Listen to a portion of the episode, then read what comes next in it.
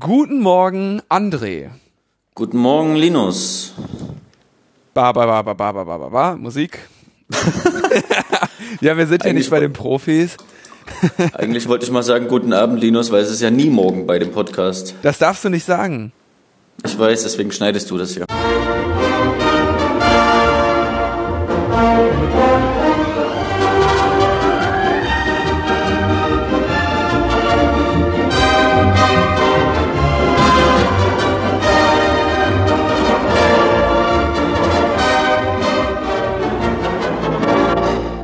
Welche, äh, welche Folge sind wir? Das ist dein Podcast, keine Ahnung. 1,4 irgendwas. 147 Logbuch Netzpolitik 147. Wie ihr schon gemerkt habt, ist der liebe Tim heute nicht bei uns. Der ist äh, woanders.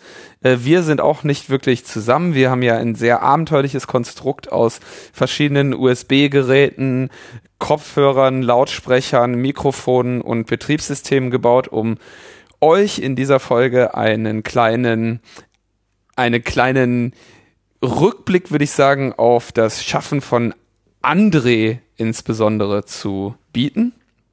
Weil mich persönlich irgendwie immer so, wie ihr auch in den letzten Folgen gehört habt, so interessiert, wie ist das denn im NSA-Untersuchungsausschuss? Ich war persönlich selber noch nie dort. Ja, ich habe dieses, diese großzügig der Öffentlichkeit dort gebotene Öffentlichkeit noch nicht wahrgenommen, sondern immer versucht, die schönen Protokolle zu lesen, die auf Netzpolitik.org hauptsächlich von André geschrieben werden. Aber jetzt als in dem, in der vergangenen Woche oder in der letzten Sitzung dann äh, Pofalla da war, war ich ja eigentlich auch ganz froh, dass ich persönlich nicht vor Ort war äh, um diesem Schauspiel beizuwohnen. Aber wir wollen uns das natürlich nicht nehmen lassen, da jetzt auch mal von André noch mal was von zu hören. Deswegen machen wir heute so einen kleinen Semesterrückblick über den ersten parlamentarischen Untersuchungsausschuss der 18. Legislaturperiode des Deutschen Bundestages. War das richtig? Ja, nicht schlecht, hast du auswendig gelernt. du hast mir das ja gerade nochmal gesagt.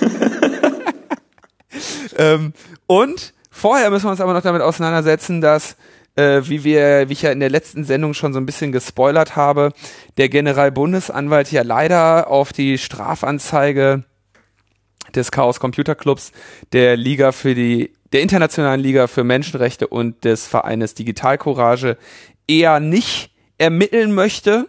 Hauptsächlich, weil sich ja gar nicht nachweisen lässt, dass das Merkel-Handy abgehört wurde, worauf sich unsere Strafanzeige eigentlich überhaupt nicht bezogen hat. Gleichzeitig bezieht er sich darauf, dass er ja jetzt mit BND, BND und Verfassungsschutz und BSI gesprochen hat. Klammer auf, BND und Verfassungsschutz waren mit Zielpersonen unserer Anzeige, gegen die sich diese Strafanzeige gerichtet hat. Da möchte der Generalbundesanwalt also nicht ermitteln. Aber das Deutschlandradio verkündete ähm, mehr oder weniger, dass offenbar gegen euch ermittelt wird, André. Ja, das stand da drin. Im Deutschlandradio? Na, im Deutschlandfunk, also in diesem Internet, im Deutschlandfunk war es zu hören. Äh, Samstag vor anderthalb Wochen. Wir haben ja heute Mittwoch, den 15. Juli. Stand da ein, eine Meldung und ein Kommentar von einem mir vorher unbekannten Journalisten, Rolf irgendwas, hab den Namen schon wieder vergessen, dass der Verfassungsschutzpräsident Hans-Georg Maaßen also so angepisst ist von diesen ganzen Leaks über Geheimdienste, und das nicht mehr länger mit sich machen lassen will und da jetzt endlich mal was dagegen tut und Strafanzeige gestellt hat ähm, gegen Leaker, die Details vom Bundesamt für Verfassungsschutz an Medien gegeben haben. Und zwar einmal den sogenannten Corelli-Bericht zum V-Mann Corelli, äh, der 300.000 Euro über zehn Jahre vom Bundesamt bekommen hat und vor kurzem äh, mysteriös tot aufgefunden ist an äh, bisher nicht diagnostizierten, was war das, Zuckererkrankung, Diabetes. Mhm. Äh, das ist, aus dem die Süddeutsche zitiert hat. Da wird geprüft. Und zwei weitere Strafanzeigen betreffen, wie das beim Deutschlandfunk so schön hieß, einen Internetdienst, der Details zur Internetüberwachung vom Bundesamt für Verfassungsschutz veröffentlicht hat Und als Markus das gelesen hat, hat er mich erstmal angerufen und hat gemeint, ey, sind wir das vielleicht? und dann haben wir die Artikel rausgesucht aus dem Februar und April diesen Jahres. Und tatsächlich, es waren wir, wir hatten im Februar und im April äh, Details mit internen ja, internen Aufstellungen und Beschreibungen vom Verfassungsschutz veröffentlicht, wie der Verfassungsschutz denn in die Internetüberwachung, naja, jetzt nicht einsteigen, das hat er ja schon eine Weile gemacht, aber wie er sich da komplett neu aufstellen will, eine komplett neue Referatsgruppe gründen will und die Internetüberwachung einmal ja, technisch und organisatorisch äh, komplett erneuern möchte, viel mehr Befugnisse möchte, mehr Ressourcen äh, neue Technik und vor allem, was den Verfassungsschutz umtreibt, Massendaten im Internet zu überwachen und auszuwerten. Das hatten wir äh, ja, berichtet, publiziert und dann natürlich, wie es so unser Stil ist, wenn wir Originaldokumente haben und uns Quellen erlauben, das zu veröffentlichen, haben wir natürlich auch die Originalquellen mit veröffentlicht. Das fand der Verfassungsschutzpräsident jetzt nicht so super. Also das, das war uns vorher klar, aber dass er dann tatsächlich zu diesem Mittel greift, Strafanzeige zu stellen, hätten wir nicht ganz erwartet. Vielleicht erinnert sich die ein oder andere. Wir hatten das ja letzten Herbst schon mal, als Kanzleramtschef Altmaier auch not amused war über Berichte, die immer über BND und äh, Kanzleramt und NSA veröffentlicht werden. Da gab es ja schon mal einen Brief von äh, Altmaier, in dem der vier Medienberichte aufgelistet hat, einmal Spiegel, einmal Süddeutsche, zweimal uns das ihm nicht gefällt und wenn das so weitergeht, dass er Strafanzeige stellen wird. Das hat er dann irgendwann auch vorbereitet, aber dann gab es eine Intervention von Merkel und Altmaier hat das zurückgezogen. Äh, Maaßen hat sich davon nicht beeindrucken lassen, hat das jetzt durchgezogen, hat Anzeige gestellt und die, also laut Auskunft des Deutschlandfunks, ermittelt der Generalbundesanwalt gegen unsere Quellen in zwei Fällen wegen, wie heißt das so schön, ähm, Staatsverrat, Geheimnisverrat oder so. Ge äh, Geheimnisverrat? Ja. Okay. Staatsverrat, äh, weiß ich nicht, ob es das gibt. Ähm, ist denn nicht eigentlich der Verfassungsschutz für die Spionageabwehr zuständig?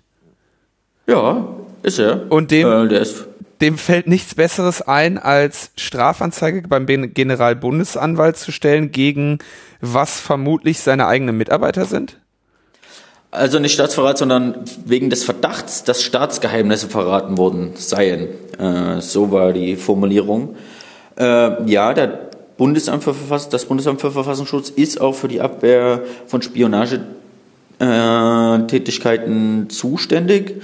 Vor ein paar Wochen, ich glaube vor zwei, drei Wochen, gab es wieder den aktuellen VS-Bericht. Das Bundesamt und viele Landesämter veröffentlichen ja jährlich einen Bericht über, was sie so getan haben. Und dann steht da auch mal ein Absatz zu, ja, wir haben jetzt ein 360-Grad-Blick eingeführt und gucken jetzt äh, nicht nur gegen unsere klassischen Feinde wie China, Russland und Iran, sondern anlassbezogen auch gegen unsere sogenannten Freunde wie die USA. Wir haben ja da auch mal die Aufbauten auf den Botschaften beobachtet. Äh, aber leider können wir irgendwie nichts wirklich nachweisen, vor allem nicht so gut, dass der Generalbundesanwalt dagegen irgendwie ermitteln könnte. Und bei der Pressekonferenz hat Maaßen dann auch gesagt, ja, aber irgendwie auch so als User, wenn man jetzt äh, Online-Dienste nutzt, die in den USA sind, dann kann man ja natürlich nicht davon ausgehen, dass andere Geheimdienste darauf keinen Zugriff haben. Also in etwa von, es war von, zu einem Abwehr von Spionage zuständig, aber wir sind alle selbst schuld, wenn wir Facebook nutzen, was ja alle tun, außer ich. Oder Apple, wie Logbuch Netzpolitik nutzt. Oh.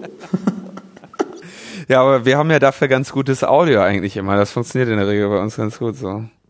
Möchtest du noch einen? ähm, okay, und jetzt, jetzt stelle ich mir natürlich die Frage, warum macht er das? Ne? Also ich glaube, ähm,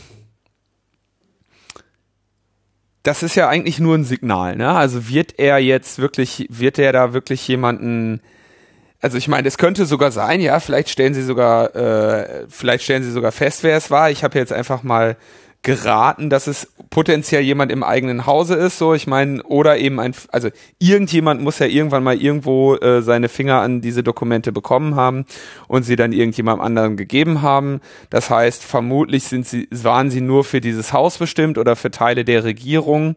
Das kann natürlich auch sein. Wer weiß, wem, für wen solche Dokumente alles bestimmt sind.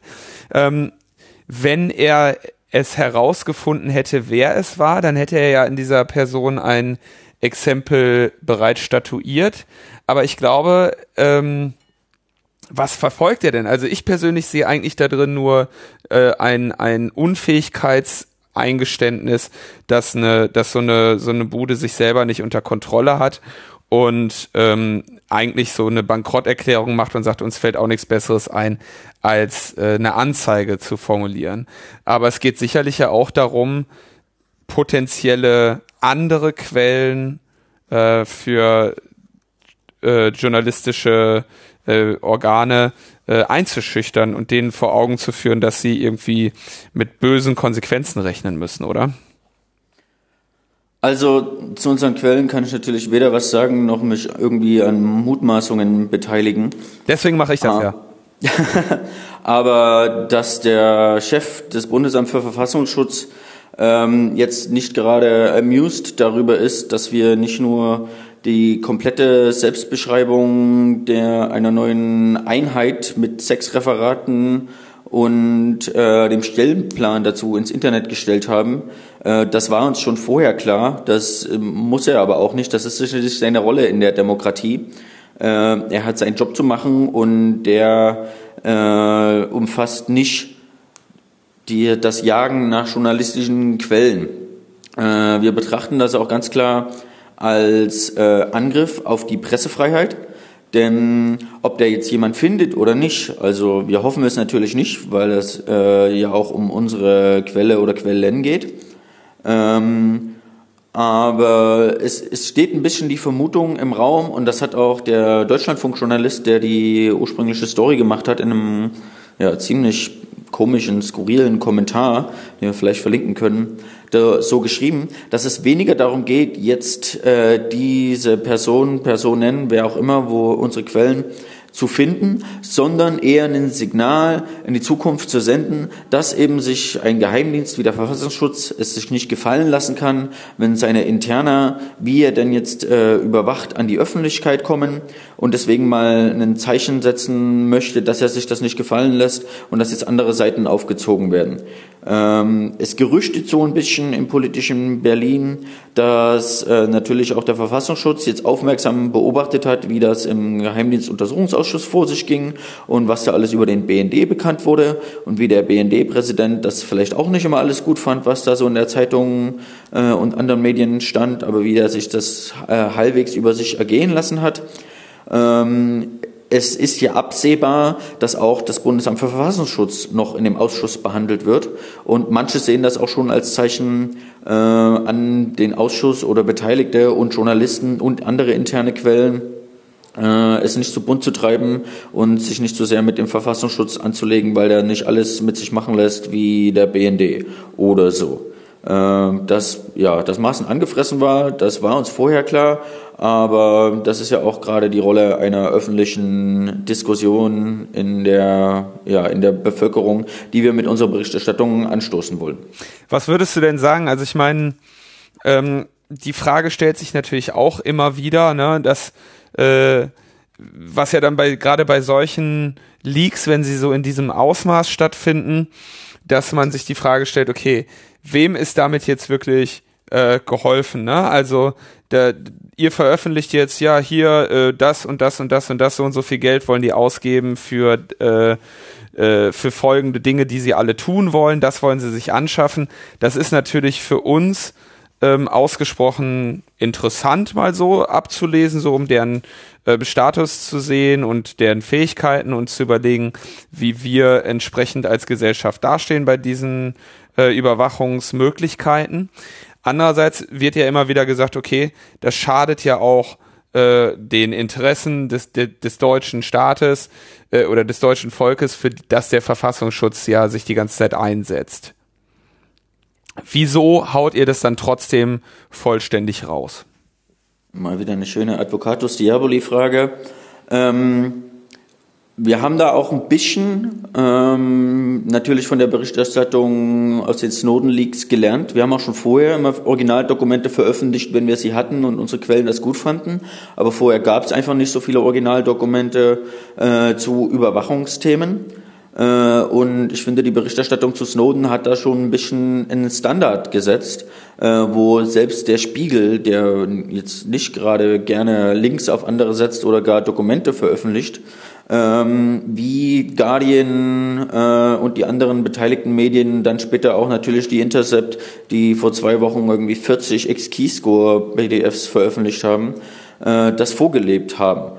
Ähm, wir haben die Originaldokumente, die gehören nicht uns, sondern die wurden mit Steuergeldern finanziert und wenn sie im öffentlichen Interesse sind, äh, dann sollten die auch in die Öffentlichkeit. Ich meine, ich habe das Zeug auch noch studiert, aber normalerweise lernt man in jeder Schule über unsere Demokratie.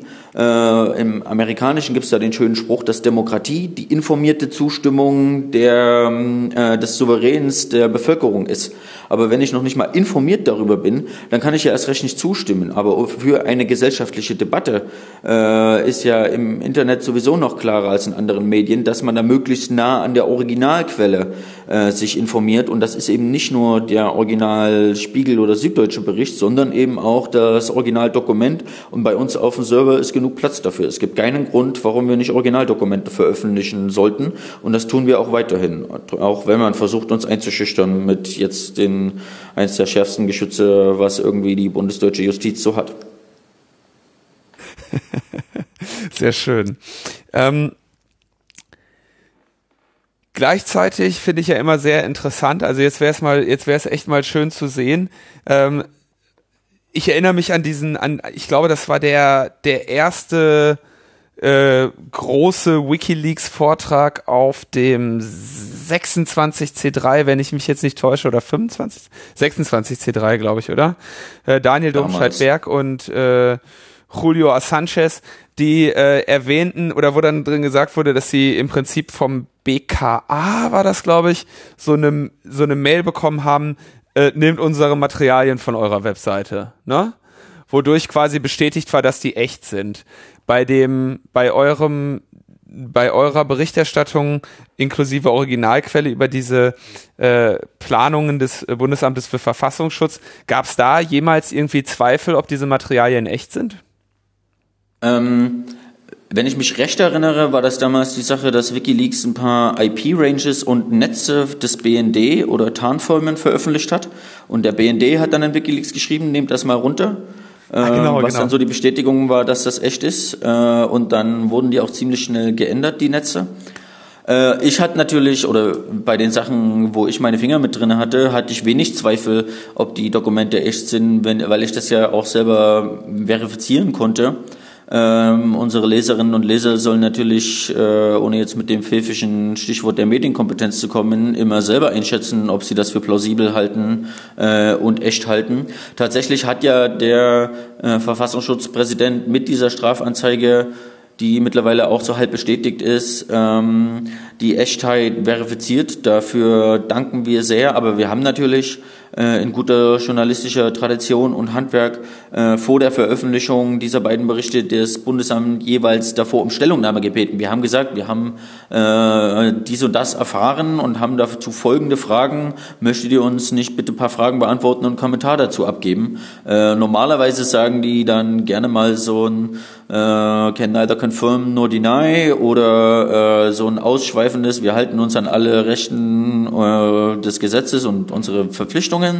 Aber in den Fällen hatten die gar nicht auf wiederholte Anfrage, also nicht mal ein Nein äh, geantwortet, was wir ziemlich komisch fanden. Aber durch die Strafanzeige ist das ja jetzt auch eine Bestätigung, dass die Dokumente echt sind. Vielen Dank dafür. Ich fände es jetzt witzig, ob der äh, Range jetzt überhaupt davon ausgehen kann, dass die echt sind, ne?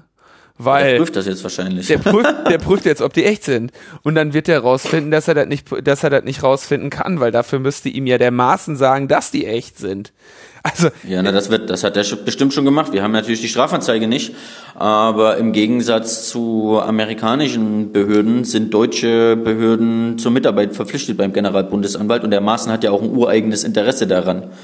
Ja, ich, ähm, ich, ich weiß schon, ich denke halt so, es ist halt sehr witzig. Ich meine, wir haben sackweise Snowden-Dokumente und in dieser äh, rangischen Ablehnung der Ermittlungen in, im Ra in, in, in Reaktion auf die Strafanzeige steht halt immer so drin, ja, das kann ja alles nicht, das ist ja alles nicht original, das ist ja alles nicht echt und im, im Spiegel war ja auch nur die Abschrift einer Selektorenliste, das sind ja, dem, dem fehlt ja die Beweiskraft. Ähm, finde ich schon ganz interessant, wie, wie, wie schnell er da switchen kann zwischen was ein, ein echtes Dokument ist und was nicht. Weil das äh, Edwards mit, mit Maßen hat er einen Zeugen, der sagt, dieses Dokument ist echt hier vom Bundesamt für Verfassungsschutz. Und mit Edward Snowden hat er auch einen Zeugen, den er ja aber gar nicht, äh, mit dem er ja gar nicht sprechen möchte. Ne? Das hat er ja auch gesagt. Also Snowden macht ja nicht den Eindruck, was zu wissen. Deswegen braucht er den nicht weiter zu fragen. Ja, ich glaube, Range hatte tatsächlich mal eine E-Mail an Snowden geschickt, so kannst du nicht uns auch mal die Originaldokumente geben äh, damit wir das verifizieren können, aber hat eine ablehnende äh, oder ich weiß nicht, ob er überhaupt eine Antwort bekommen hat. Aber tatsächlich ist es für eine deutsche Behörde ungleich schwerer, äh, an Originaldokumente von ausländischen und vor allem Geheimdiensten zu kommen, als von einem inländischen, von einer inländischen Behörde, die dazu auch noch umfassend äh, kooperiert mit der Behörde. Den Punkt sehe ich schon, ich sehe es trotzdem ein Skandal. Ähm, ist ganz klar, ähm, der Generalbundesanwalt ist dem Justizministerium unterstellt und da passieren öfters mal politische Entscheidungen, ähm, äh, auch wenn es um äh, Asyl anderer politisch Verfolgter geht, wenn es da irgendwie von ganz oben den Go gibt, dann geht plötzlich alles ganz schnell. Ähm, und in der Frage der Überwachung der ja, kompletten Bevölkerung oder zumindest massenhaften Bevölker äh, Überwachung große Teile der Bevölkerung oder sogar dieser einen komischen Person im Kanzleramt äh, war halt die politische Ansage eher zu sagen, mach mal langsam, jetzt übertreib's mal nicht hier. Umso krasser, dass jetzt eben äh, an, nicht nur an den Grundfreiheiten von äh, ja, der Ausprägung der freien Entfaltung der Menschenwürde in puncto Datenschutz, sondern eben auch in der Grundfreiheit, der Pressefreiheit gerüttelt wird, wenn eben in das grundgesetzlich verbrieft geschützte Verhältnis zwischen Journalisten und ihren Informanten eingegriffen wird, wie es im Cicero-Urteil 2007 nochmal bestätigt wurde, sondern dass man jetzt hier gleich mit voller Gewalt äh, auf mutmaßliche Quellen und potenzielle Nachahmer Whistleblower schießt. Das finde ich äh, den viel größeren Skandal, als ob er jetzt das Dokument verifiziert hat oder nicht. Und du sagst also, er sollte sich, er sollte das quasi als äh, die Niederlage äh, mit, mit, mit Fassung tragen. Ja, na, der Schindler war letzte Woche auf der Netz Netzwerkrecherche Jahrestagung und hat gemeint, ja, wenn Sie mal wieder ein geheimes Dokument veröffentlichen, dann ist das halt doof für mich, aber dann ist das halt so, weil Pressefreiheit. Aber der Maaßen sieht das nicht ganz so. Irgendwie ticken die Uhren in Köln da ein bisschen anders als in Pullach und der Verfassungsschutz, der ist irgendwie total angefressen und äh, zwar so sehr, dass er jetzt mit einem der größten Geschütze der ja, bundesdeutschen Justiz äh, auf uns und unsere Quellen schießt. Das finde ich schon ganz schön krass. Und vor allem, der wird das nicht gemacht haben ohne Rückendeckung mit dem Innenministerium. Ähm, damals, äh, als Altmaier äh, Kanzleramtsstrafanzeige stellen wollte, ähm, hat Merkel gesagt, nee, ist nicht, aber jetzt hat eben Strafanzeige gestellt und ich kann mir nicht vorstellen, dass das Innenministerium oder sogar der Innenminister davon das nicht zumindest akzeptiert haben. Mhm. Und das finde ich schon ganz schön krass, weil das geht wirklich an die Grund an die Grundprinzipien der Pressefreiheit. Und Deutschland schimpft sich äh, in der Rangliste der Pressefreiheit auf Platz 12. Aber ob das mit solchen Methoden lange haltbar ist, das ist echt fraglich. Denn irgendwie spätestens seit äh, dem Cicero-Fall 2005, aber wahrscheinlich auch noch viele Jahre vorher, hat der Generalbundesanwalt nicht mehr gegen journalistische Quellen ermittelt, sondern nur noch äh, kleinere Stellen. Könntest du den, den Cicero-Fall, weil du den jetzt mehrmals referenziert hast, äh, kurz im, in Grundzügen umreißen, worum es da genau ging? Aber auch nur ganz, ganz grob. Ich glaube, das war 2005.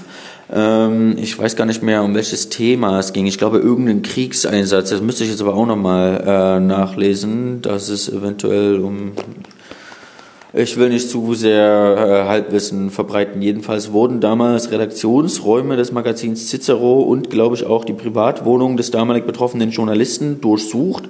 Äh, und das war dann ein lang, um Quellen zu finden, ähm, das war dann ein langjähriger Rechtsstreit und im Endeffekt hat äh, der Journalist und äh, das Medium nach langem Rechtsstreit ziemlich deutlich gewonnen mit einem Grundsatzpressefreiheitsurteil vom Bundesverfassungsgericht, wo eben drin steht, äh, Durchsuchungen gegen äh, Redaktionsräume und Privaträume äh, von Journalisten na, auf der Suche nach äh, Informanten sind eigentlich gar nicht äh, und wenn dann nur unter extrem engen Bedingungen notwendig. Äh, zur, es ist elementarer Teil äh, Bestandteil der Pressefreiheit, dass sich Journalisten mit Informanten treffen und auch diese Sphäre, wo Journalisten und potenzielle Informanten miteinander kommunizieren, ist ein Bereich, in dem der Staat eigentlich keinen Zugriff haben sollte. Mhm. Weil sonst ist Essig mit Pressefreiheit, wenn äh, jeder potenzielle Besuch mit äh, Informanten äh, sofort überwacht werden könnte. Dann gibt es keinen investigativen Journalismus nur, sondern nur noch irgendwie, wie nennt man das, Chronismus, dass nur noch irgendwie abgeschrieben wird, was auf irgendwelchen Pressestatements wenn es verlautbart wird oder so. Das kann man ja aber nicht als Journalismus bezeichnen. Ich glaube, das ist auch der Grund, also zumindest inzwischen befinden sich die Redakt der Redaktionsraum von Netzpolitik.org ja woanders, aber äh, wir hatten auch, glaube ich, äh, als ich noch dort war, Netzpolitik.org äh, Redaktionsraum an der Tür stehen. er ist immer noch hier. wir sind nur im selben Office, ein Büro weitergezogen. Genau, ich weiß, aber ich weiß, ist immerhin eine andere Tür. Ich weiß nicht, ob das Schild, ich weiß nicht, ob das Schild mit umgezogen ist. Jetzt wollte ich hier so ein bisschen unklar halten. Ist das Schild noch da? Nee, ne?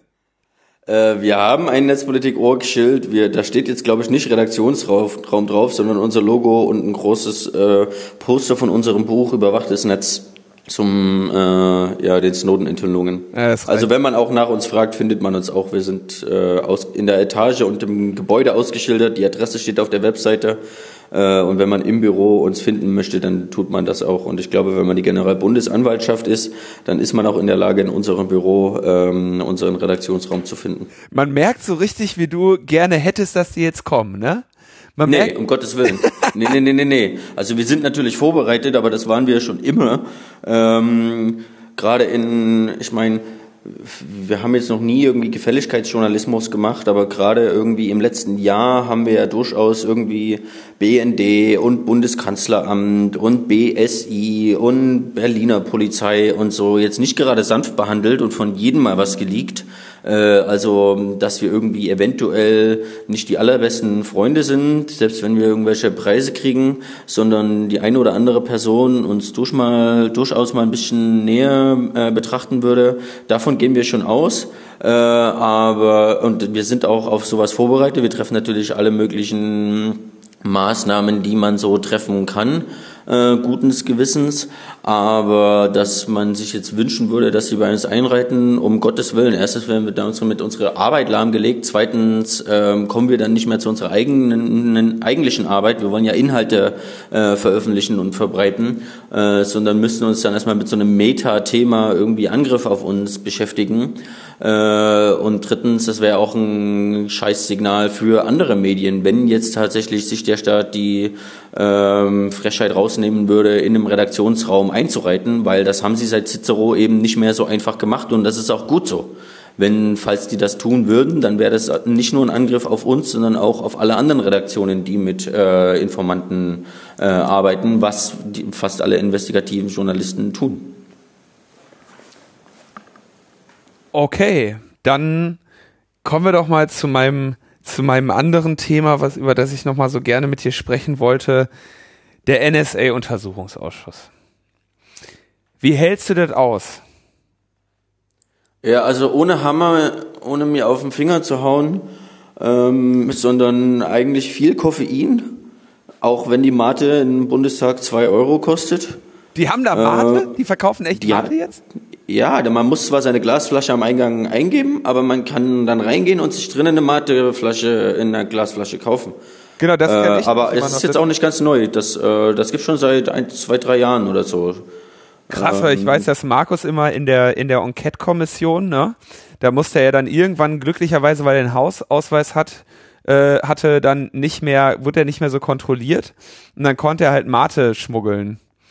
Und er war so eine der wenigen, also er war halt in der Lage, in den Bundestag mit Mate reinzugehen und meine wurde mir immer weggenommen an der Tür, deswegen musste er dann für mich Mate schmuggeln. Und jetzt, jetzt dealen die echt mit Mate. Das ist krass, ne? Das ist im Prinzip, ja. könnte man sagen, das ist ja gut Leben in Deutschland eigentlich. Ja, na, bis auf, dass die zwei Euro kostet. Das Essen ist da drin sportbillig, aber die Mate ist äh, teurer als im Prenzlauer Berg Späti. okay. Aber wie ich das aushalte, also es kommt ja total auf die Sitzung an. Die sind ja alle vollkommen unterschiedlich. Äh, manchmal ähm, sitzt man eigentlich mehr draußen und ist unterbrochen durch namentliche Abstimmungen, wo man auch mal ganz entspannt runter in die Kantine zum Mittagessen gehen kann. Äh, es kommt aber auch manchmal vor, dass man irgendwie zwölf Stunden da sitzt und zwischendurch nur zweimal fünf Minuten Pause hat, wenn überhaupt. Manchmal komme ich echt gar nicht zum Essen oder Trinken, einfach nur, weil ich sonst wieder zwei Sätze äh, verpassen würde zum Niederschreiben. Und irgendwie ähm, Pofalla hat eine Stunde lang ein Eingangsstatement gehalten, von dem ich natürlich so viel wie möglich äh, aufschreiben wollte, weil das am Stück ging, auch wenn er sehr repetitiv war. Aber im Gegensatz zu dem Frage- und Antwortspiel danach äh, war da weniger Pause äh, wo man auch mal kurz irgendwie mal einen Schluck trinken konnte und da muss man schon eine Stunde lang ganz schön durchrattern. Ansonsten ähm, ja, äh, einfach Augen zu und am nächsten Tag mal ein bisschen länger schlafen. Äh, ist zwar körperlich nicht gerade angenehm, aber irgendjemand muss ja, weil gibt ja leider keinen Livestream oder offizielle Protokolle und wenn die irgendwann mal veröffentlicht werden, dann interessiert es niemand mehr, dann liest das ja niemand mehr. Wie ist das denn? Ich meine, wenn Pofalla eine Stunde redet und man sich in die Rolle des Chronisten begeben hat, der da einfach nur protokolliert, ja, ähm, der wird, wenn der Pofalla eine Stunde redet, wie viel Unwahrheit oder wie viel, ähm, was heißt, heißt Unwahrheit, wie viel kreative Auslegung der Geschehnisse ist denn dabei? Also eine der Bedingungen, die öffentliche Besucher ja machen müssen auf der Besuchertribüne, ist äh, keine Beifalls- oder Unmutsbekundungen abgeben. Äh, das fällt manchmal schon echt schwer. ähm, aber ich meine, je näher man dem politischen Betrieb kommt, ähm, gibt es ja da durchaus äh, auch Argumente hin und her, die halt nicht ganz so einfach sind, wie es eine einfache Schlagzeile manchmal vermuten lässt. Und aus Pofallas Weltbild und aus den Informationen, die er damals hatte, äh, also er bleibt natürlich ein total arroganter Typ, der meint, dass er nie Fehler gemacht hat und einmal einen Halbsatz anders gesagt hätte, aber in seiner Weltsicht ähm, hat er wirklich keine Fehler gemacht. Und wenn man ihn mal kohärent für eine Stunde zuhört, ähm, dann, dann ist das irgendwo auch ein in sich geschlossenes Bild, was, Mensch, was man meint, dass man Menschen zugestehen kann, dass man das vertreten kann, dass man das dann anders sieht. Äh, das ist im politischen Betrieb immer so. Ähm, aber äh, auch wenn es weh tut, äh, zuzuhören. Es ist gar nicht so schwer, das dann einfach runterzuschreiben, weil die anderen Abgeordneten, die kontern das ja auch mit ihren Fragen. Und nach dem Eingangsstatement, wo die Zeugen ja immer loswerden wollen, was sie so denken, was den Ausschuss interessieren könnte. Und äh, wenn sie dann ein Eingangsstatement abgeben, sich mal ein bisschen reinwaschen wollen, kommen die eigentlich interessanteren Sachen ja dann erst danach, wenn vor allem die Opposition, aber eigentlich alle Abgeordneten dann anfangen, ihre kritischen Fragen zu stellen und ähm, Antworten erzwingen wollen, die die Leute eben nicht gleich im Eingangsstatement schon mit beantworten wollten. Und hattest du den Eindruck, dass es dem Profaller dann da in dieser Befragung dann auch wirklich mal äh, ans Leder ging? Also wurde er da mal gegrillt oder hat er na hat er sich auch da dann gut verteidigen können? Also man würde ja von einem Menschen, der äh, Kanz Kanzleramtschef und irgendwie Bahnlobbyist ist, äh, eigentlich vermuten, dass es, dass es unmöglich ist, den aus seiner Argumentationslinie zu holen. Na, das kommt so ein bisschen drauf an. Jetzt fange ich auch schon an, Juristen und Politiker Antworten zu geben. Ähm, an der einen oder anderen Stelle ähm, gab es schon mal eine ziemlich krasse Auseinandersetzung mit ihm. Also Apofalla war eins der unterhaltsamsten, äh, eine der unterhaltsameren Sitzungen. Da kam es dann richtig zu äh, teilweise ja haben die haben sich dann die Abgeordneten und Pofalla angemacht gegenseitig von wegen komm erst mal in mein Alter oder sei du erst mal 20 Jahre Jurist. Ich habe ja viel mehr Erfahrung als du. Ich war schon mal Minister du bist nur Abgeordneter äh, und so. Das war schon ganz schön krass zu hören, äh, wie die wirklich auf so einer persönlichen Ebene hantiert haben. Und einmal ähm, hat er auch gemeint, die gibt ja die sogenannte äh, Berliner Stunde im Ausschuss, dass die Fraktionen nur so viel Fragezeit haben, relativ wie eben ihre Mehrheitsverhältnisse im Bundestag und auch im Ausschuss sind. Das heißt, die Union kann immer so, was weiß ich, äh, mehrere 20, fast eine halbe Stunde Fragen stellen und die äh, Oppositionsparteien kommen dann immer so auf sechs oder acht Minuten. Äh, und die haben es quasi ziemlich schwer dran zu kommen oder immer erst äh, eine Stunde später wieder. Und einmal hat Pofolla dann so gemeint, wenn Sie mich jetzt nicht ausreden lassen, dann laber ich hier einfach so lange, bis Ihre Zeit vorbei ist, dass Sie in den acht Minuten keine weitere Frage stellen können. Äh, total dreist, fand ich. Der hat den, der hat den ähm, Begriff Labern benutzt? Na, das, das weiß ich nicht mehr so ganz genau. Steht im Protokoll, ist ja jetzt auch schon wieder zwei Wochen ja, her. Aber ja. so ungefähr äh, kam es rüber. Ja, dann rede ich hier so lang, äh, bis ihre Zeit vorbei ist. Was ist das? Äh, teilweise kommt es dann auch so zu Nein, doch, nein, doch äh, zwischen Abgeordneten äh, und Zeugen hin und her. Äh, aber ich glaube jetzt kaum, das ist ja, du warst ja selber schon öfters mal im Bundestag, ähm, ich glaube kaum, dass äh, viele Bühnen, vor allem öffentliche Bühnen in Parlamenten dazu beitragen, äh, dass man sich wirklich alle Argumente anhört und dann seine Meinung ändert. Also es ist ja nicht so, dass irgendwie die Opposition eine andere Meinung gehabt hätte nach der Sitzung oder dass ich eine andere Meinung gehabt hätte oder dass Pofalla eine andere Meinung äh, gehabt hätte. Äh, insofern geht auch er mit dem Gefühl raus, jetzt endlich mal alles losgeworden zu sein. Äh, und wenn er sich keinen groben Fehler erlaubt hat, äh, dann kann er auch sagen, ja, das war's ja jetzt. Ich bin ja jetzt schon wieder reingewaschen. Das finde ich, finde ich einen sehr, einen sehr wichtigen Aspekt.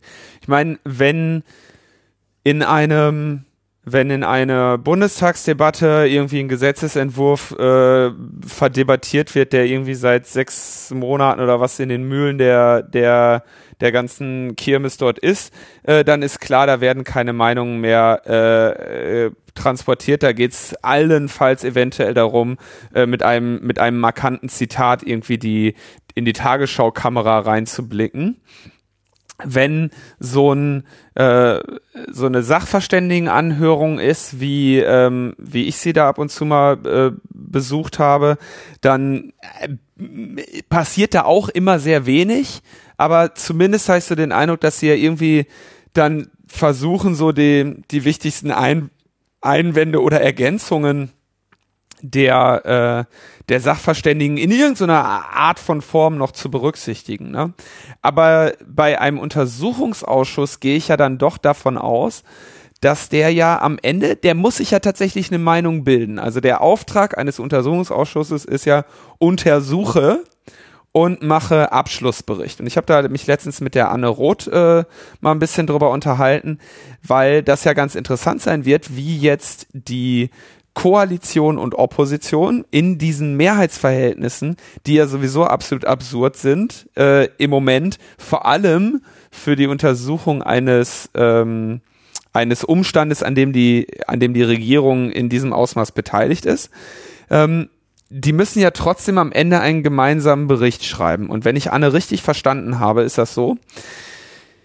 Die werden jetzt natürlich am Ende über diesen Bericht irgendwie äh, Monate äh, und über jede einzelnen Teilsatz dieses Berichts monatelang diskutieren.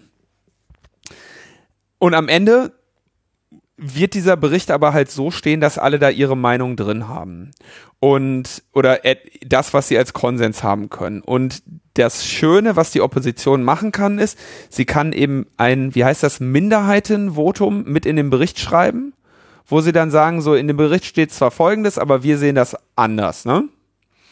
Ja. Und das ist natürlich dann quasi, wenn die Opposition das zu oft macht, dann ähm, sieht man eben, dieser Untersuchungsausschuss ist einfach nicht zu seinem Ergebnis gekommen. Das heißt, die, äh, die Koalition, die diesen äh, Untersuchungsausschuss dominiert, ähm, hat da schon irgendwie noch einen Grund, die Opposition da irgendwie mit auch äh, zu befrieden, damit dieser Untersuchungsausschuss in seinem Ergebnis am Ende auch überhaupt ernst genommen wird.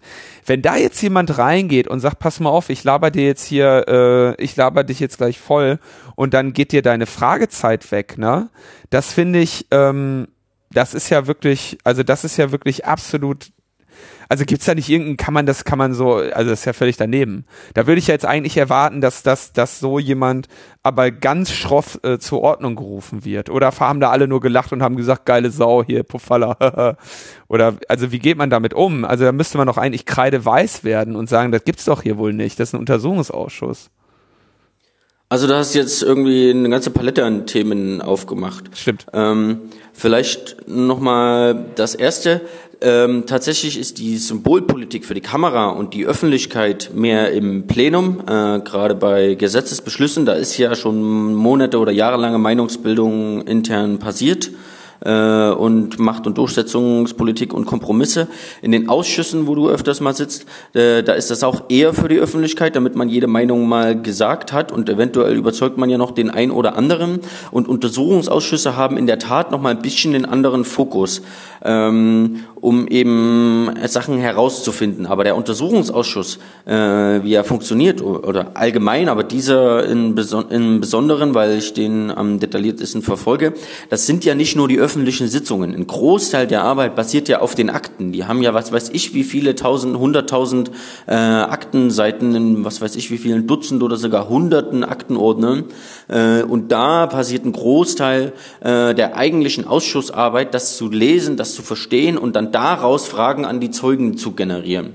Äh, und was wir in der Öffentlichkeit, in den öffentlichen Sitzungen eben sehen, ist ja nur ein Bruchstück äh, der Arbeit. Das, was dann eben äh, mit Menschen gemacht wird, ähm, mit, mit Zeugen, was dann für Ex-Minister und gerade so eine Profis natürlich dann wieder so eine politische Bühne ist, dem sie sich nicht komplett entziehen können. Aber die sind dort auch unter Wahrheitspflicht und müssen dort auch wahrheitsmäßig aussagen. trotzdem, also es kommt im Untersuchungsausschuss öfters mal zu überraschenden neuen Erkenntnissen wie zum Beispiel ähm, die Datenschutzbeauftragte des BND. Es gibt ja Zeugen, die kommen dahin und sagen, ich sag euch gar nichts, Ihr publiken Abgeordneten habt mir gar nichts zu sagen. Ich bin der Superagent James Bond äh, und ich lebe in meiner Geheimdienstwelt und das bleibt so. Es gibt andere, die haben ein Gewissen und die wollen jetzt endlich mal ähm, mit ihr, ja, mit der Wahrheit ans Licht und wollen jetzt auch mal so ein bisschen aussagen. Und die Datenschutzbeauftragte hat ja dann auch gesagt, was ihre Rechtsauffassung ist, dass sie sich damit gegen Schindler im Haus nicht durchsetzen konnte äh, und auch ein paar Details genannt zu den Datenbanken Inbe und äh, Veras und dass Verbindungsdaten über fünf Ebenen gesprochen werden und so. Das sind Erkenntnisse, da weiß ich gar nicht, ob die in den Akten stehen und die sind das erste Mal öffentlich so verlautbart und kommen dann bestimmt auch so in den Abschlussbericht und das ist ganz interessant. Äh, aber nach den BND-Zeugen sind wir jetzt bei Kanzleramtszeugen äh, und vor allem je höher äh, man jetzt kam von Unterabteilungsleiter, Abteilungsleiter äh, und jetzt eben zum ehemaligen Chef des Bundeskanzleramts, war einer der höchsten Zeugen, den wir bisher da hatten. Ähm, es ist natürlich Profis, die diese Bühne schon jahrelang beherrschen. Äh, und wenn die nicht, einen, wenn die sich nicht total scheiße vorbereitet haben oder denen irgendein Patzer passiert, äh, wie ja teilweise was war das bei Gabriel im zweiten Untersuchungsausschuss, im Mediati-Untersuchungsausschuss, wo er irgendwie Oppermann dann in die Bredouille gebracht hat mit einer falschen Aussage oder so, weil er nicht gut genug vorbereitet war, ähm, dann gehen die meisten schon da raus und sagen, so, ich habe denen jetzt alles erzählt, was sie wissen wollten, ich bin mit mir im Reinen und ich habe keinen Fehler gemacht, allenfalls sind die anderen schuld und wir könnten darüber nachdenken, das System zu verbessern. Ähm, das ist ja auch so eine Eigenart, dass alle im Kanzleramt sagen, der BND ist schuld und alle im BND sagen, das Kanzleramt ist schuld. Und jetzt habe ich so lange äh, gelabert, dass ich den Rest deiner Frage vergessen hatte. Zu den Minderheitenvoten, das ist natürlich äh, ein anderer Aspekt, aber das ist natürlich erst am Ende der Ausschussarbeit, äh, bis der Abschlussbericht geschrieben wird, äh, der dann wirklich nur der Konsens von allen ist und die Minderheitenvoten meistens das Interessantere sind, das ist auch gar nicht so unüblich, äh, ist es ja noch ein Stück hin. Bis dahin äh, hat der Ausschuss noch einige Themenfelder vor sich, die noch nicht mal ange äh, begonnen haben. Äh, meine Frage war am Ende nur noch, äh, wie wird da, also wenn da so ein Pofalla hingeht und sagt, ich laber dir deine Redezeit ah, ja, genau. kaputt. Ja, was ist da, ist das etwas, was, was da als Affront gesehen wird oder als, als irgendwie coole Aktion? Also da müssen wir den politischen Betrieb auch nochmal ein bisschen genauer betrachten. Wir haben ja die 83 Prozent große Koalition von Union und SPD im Bundestag, äh, in der Regierung aktuell, verantwortlich fürs Kanzleramt. Ähm, und natürlich auch abgebildet in dem Ausschuss. Ähm, auch in dem Ausschuss haben Union und SPD die 83-prozentige Mehrheit und die haben ja dann mit ihrer äh, großen Koalitionsmehrheit auch dann den Sonderermittler beschlossen und so ein Zeug und beschlossen, Snowden nicht nach Deutschland einfliegen zu lassen gegen die Opposition.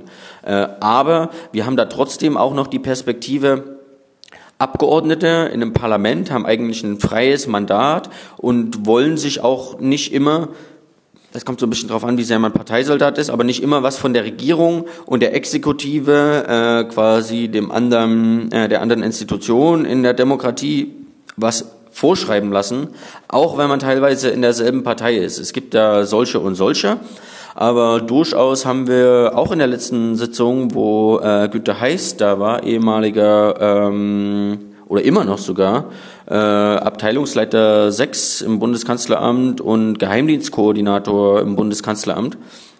Und der wurde befragt zur sogenannten Causa Vorbeck. Causa Vorbeck, vielleicht nochmal ganz kurz. Ähm, Bild am Sonntag und Spiegel äh, haben enthüllt, dass 2011, ich glaube, ihr habt das schon mal angesprochen, ne? Ja, wir haben ähm, das 2011 das Gespräch zwischen den genau. CIA-Repräsentanten und einem, dem Abteilungsleiter 6 stattgefunden hat, in dem gesagt wurde, hier der Vorbeck, der redet zu viel.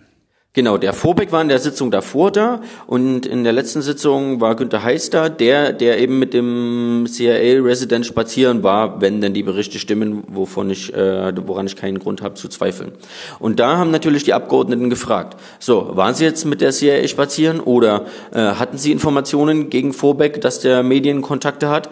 Ähm, und dann hat sich der Zeuge aus dem Bundeskanzleramt total gemauert, wollte gar nichts sagen, hat zu Wolf auch aus dem Kanzleramt geguckt und gesagt, hilf mir, äh, die wollen, dass ich das beantworte, ich will das aber nicht beantworten.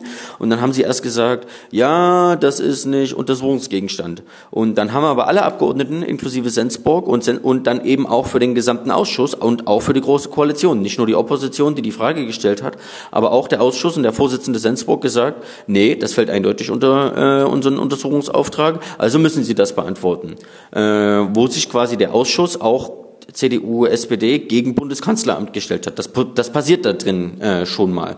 Äh, Im Endeffekt ging das noch so ein bisschen her. Äh, dann hat er gesagt, er heißt, das ist nicht von meiner Aussagegenehmigung gedeckt. Dann wollten sie wissen, von welchem Teil der Aussagegenehmigung das nicht gedeckt ist. Dann haben sie sich Paragraphen hin und her an ähm, den Kopf geworfen. Dann haben sie, hat Sensburg wieder gesagt, nö, das sehen wir anders. Wenn Sie darauf bestehen, auf Ihre Rechtsauffassung, dann rufen wir jetzt einen Ermittlungsrichter an und der muss das für uns klären.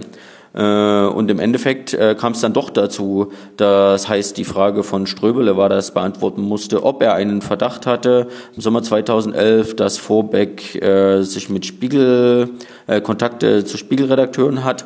Und nachdem er dann nochmal draußen war mit Kanzleramtsmitarbeiter äh, Wolf und die beiden sich beraten haben, hat er dann nur gesagt, wir hatten keinen hinreichend konkreten Verdacht, der äh, Straf Ermittlungen ähm, ja, ermöglichen würde.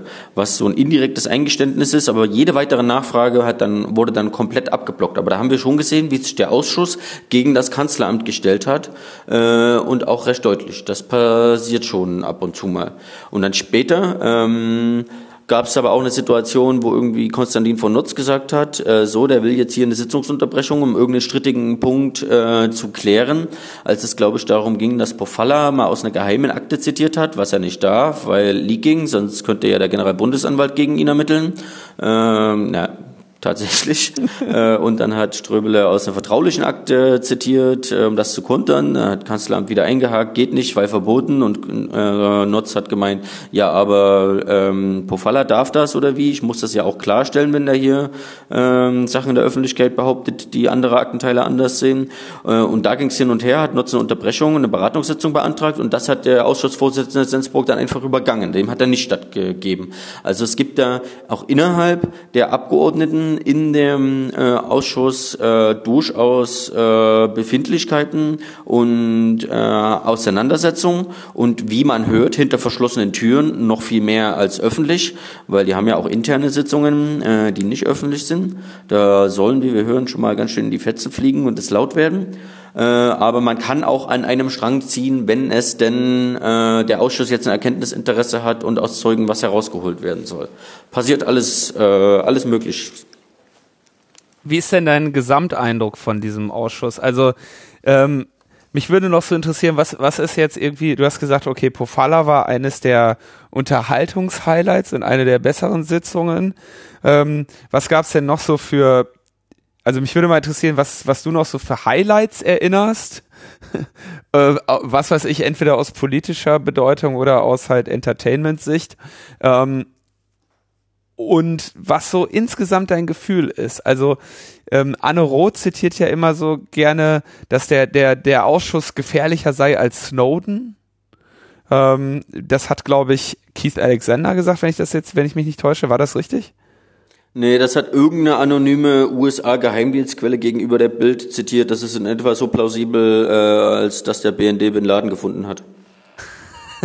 okay. Ähm, das stand ja auch in der Bild. Ähm, also sorry, jetzt habe ich kurz meinen Faden verloren. Also das so Gesamteindruck. Highlight und was ist jetzt so dein Eindruck von? Also ist das da was Interessantes? Ist das was Gutes?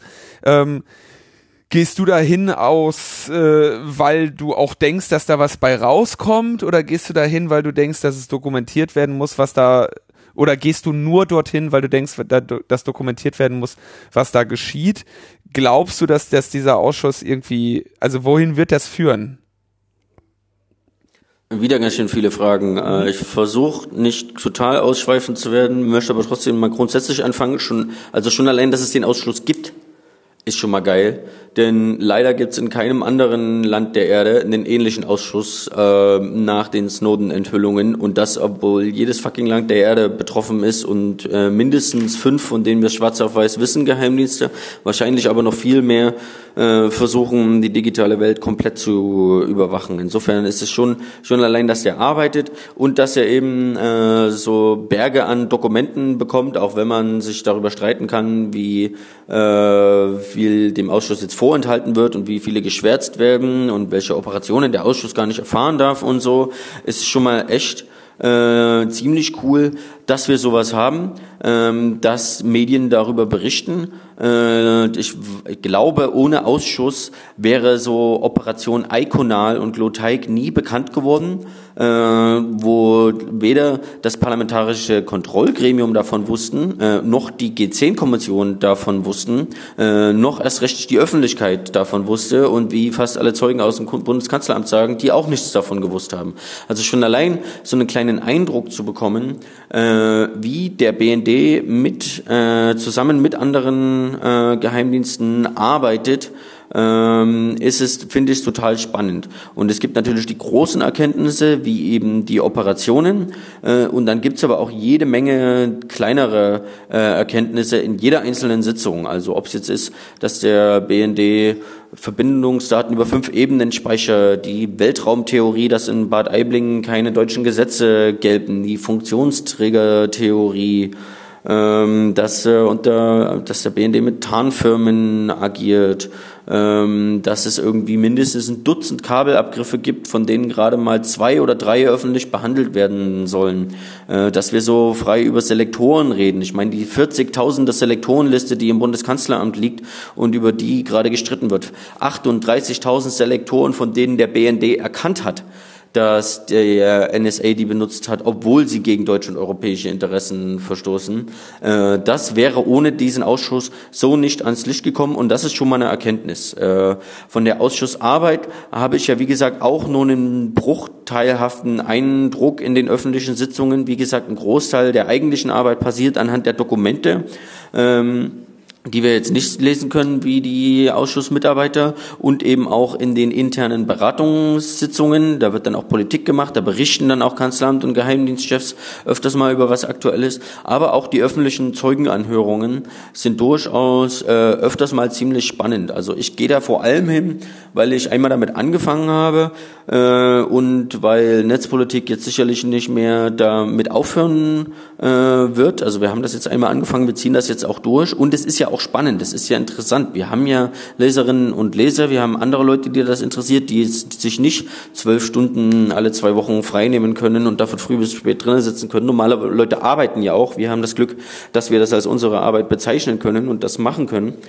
Äh, aber natürlich würde ich mir das nicht antun, wenn mir das komplett ähm, ja, wenn ich da komplett eingehen würde. Also manchmal kommt man schon aus den Facepalmen nicht mehr raus, aber auf eine bestimmte Art und Weise bin ich ja Politik-Nerd und finde das ja auch interessant, äh, wie da so die Prozess Prozesse äh, von sich gehen und das hautnah äh, mitzuerleben. Und es ist natürlich auch total hilfreich als Journalist, das alles hautnah mitzubekommen, was gerade die äh, Gesprächsthemen sind, wo gerade Kriseln sind, also auch das Zwischenmenschliche, was man ja in dem Text, den wir da immer posten auf Netzpolitik, Politik.org äh, nicht so leicht rausliest, wo jetzt wer laut wird und ähm, wo es jetzt irgendwie mal kurz zur Sache geht ähm, und welche Themen dann auch auf dem Flur besprochen werden und wie so die Stimmung ist und so. Äh, das ist schon alles ziemlich hilfreich, wenn man auch sonst an dem Thema als Journalist dran arbeitet, um ein Gefühl dafür zu bekommen, welche Themen sind, sind jetzt wichtig und in welche Richtung sollte man eventuell nochmal nachbohren. Äh, und ich kann jetzt nicht meine drei, vier Highlights sagen. Ich habe ja schon ein paar Punkte genannt, die äh, rausgekommen sind in dem Ausschuss und die sicherlich noch weitere Folgen haben werden. Äh, der Ausschuss ist ja nicht nur dazu da, herauszufinden, a, was die Five Eyes machen und b, wie der BND und andere Bundesstellen da drin äh, involviert sind, sondern eben im dritten Teil, im Abschlussbericht auch herauszuarbeiten, wie man sich dagegen schützen kann. Äh, und das wird, äh, ja, das wird nochmal spannend, äh, was dann in dem Abschlussbericht stehen wird. Äh, habe so ein bisschen Faden verloren. Wir haben ja auch noch zwei Themenfelder, die noch kommen in dem Ausschuss. Äh, neben den Operationen des BND und Kabelabgriffen und Satellitenabgriffen was, und den Strukturen, was wir jetzt bisher hatten, kommen ja auch noch die Themen, also geheimer Krieg also Drohnenmorde, die sogenannten extralegalen Tötungen und die Rolle Deutschlands äh, und da vor allem äh, Rammsteins da drin und dann eben auch die Rolle der Internetwirtschaft. Wir haben ja da auch noch die riesenlange Liste mit 100 Zeugen äh, von Facebook und Google-Chefs und so äh, und hoffentlich irgendwann auch mal Edward Snowden. Also der Ausschuss hat noch einige an spannenden Themen äh, vor sich, die bearbeitet werden wollen, aber immer wieder ploppt dann ein anderes Thema mit Zwischenreihen. Eigentlich wollte man schon längst bei Rammstein sein, dann kam das CDA Selektoren, jetzt kommt irgendwie die Causa Vorbeck, äh, das, der Verfassungsschutz soll auch noch drankommen.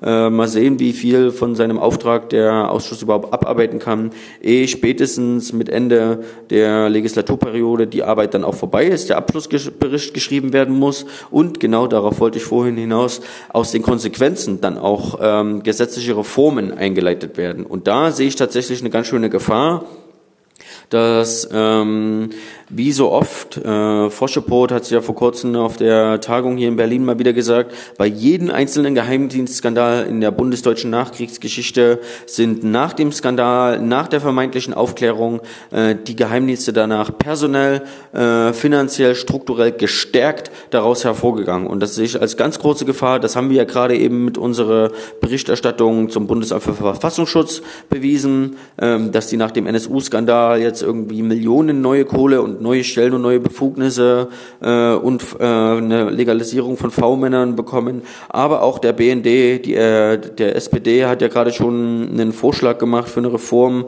von BND-Gesetz und G10-Gesetz, was äh, in einigen Punkten tatsächlich ganz gute Ideen hat, in anderen Punkten aber auch auf eine Legalisierung äh, von Praktiken hinausläuft, die derzeit einfach ganz klar illegal sind. Und das ist eine große Gefahr, vor allem bei den Mehrheitsverhältnissen mit einer großen Koalition Koalition im Deutschen Bundestag. Äh, und da wollen wir natürlich auch unseren Teil dazu beitragen, indem wir eben die Öffentlichkeit darüber informieren, was dort passiert, was die Erkenntnisse sind, ehe sie im äh, Abschlussbericht stehen oder äh, eben nicht nur gefiltert durch eine Phoenix-Kamera, dass sich eben Leute auch für das in dem Thema mit engagieren, dort einbringen und auch im Parlament und außerhalb mit dafür wirken, dass es eben nicht wieder zu einer Ausweitung und einer Legalisierung der fragwürdigen Befugnisse hinauskommt, sondern endlich mal zu einer strukturellen Form äh, von Geheimdiensten und vielleicht einer kompletten Evaluation, welche Art von Geheimdiensten bräuchte es überhaupt in einer freiheitlichen äh, Demokratie? Und wie wollen wir, dass die aussehen, statt jetzt einfach nur zu sagen,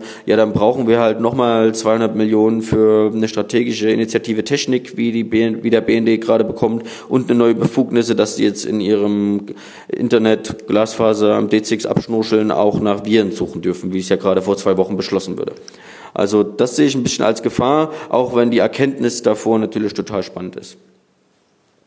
André Meister ist Journalist bei Netzpolitik.org. Netzpolitik.org kann mit Spenden unterstützt werden, muss mit Spenden unterstützt werden, weil es im Prinzip rein spendenfinanziert läuft, beziehungsweise quersubventioniert, wenn es nicht äh, an Spenden reicht. Ähm, ich bin ein sehr großer Fan von Andres Arbeit und ähm, habe mich sehr gefreut, ähm, da heute nochmal einen tieferen Einblick rein vermitteln zu können. André, vielen, vielen Dank. Ja, danke, aber da möchte ich noch mal ganz kurz einhaken. Ähm, vielen Dank für die Blumen, aber es geht tatsächlich gar nicht nur um mich, auch wenn ich jetzt irgendwie der Typ bin, der mal den Kopf hinter sich sitzen äh, hatte und der irgendwie sich immer in die Sitzungen, da setzt jetzt über 20 Male, aber ich bin dem, nehme mir demnächst auch wieder eine kleine Auszeit und bin dann weg. Und auch bisher bei äh, anderen Sitzungen äh, war nicht immer nur ich, waren auch schon andere Leute aus der Redaktion und das werden auch weiterhin andere Leute aus der Redaktion mitmachen. Also es ist tatsächlich gesamte Netzpolitik, auch wenn ich irgendwie einmal angefangen hätte und wahrscheinlich ein bisschen öfters als die anderen da war, äh, sind alle. Sind ja ein größeres Team. Du hast ja auch noch einen Account, haha. Was habe ich? Einen Blog-Account auf diesem Netzpolitik.org. Ja, ja. ja, den wolltest du ja schon wegnehmen. Darüber reden wir noch. so, wir danken und äh, freuen uns auf die nächste Woche. Und beim Camp habt ihr natürlich auch die Gelegenheit, äh, André und mich zu treffen. Wir trinken beide bevorzugt Pilz. Genau. Das ein oder andere krieg noch ein Bier von dir.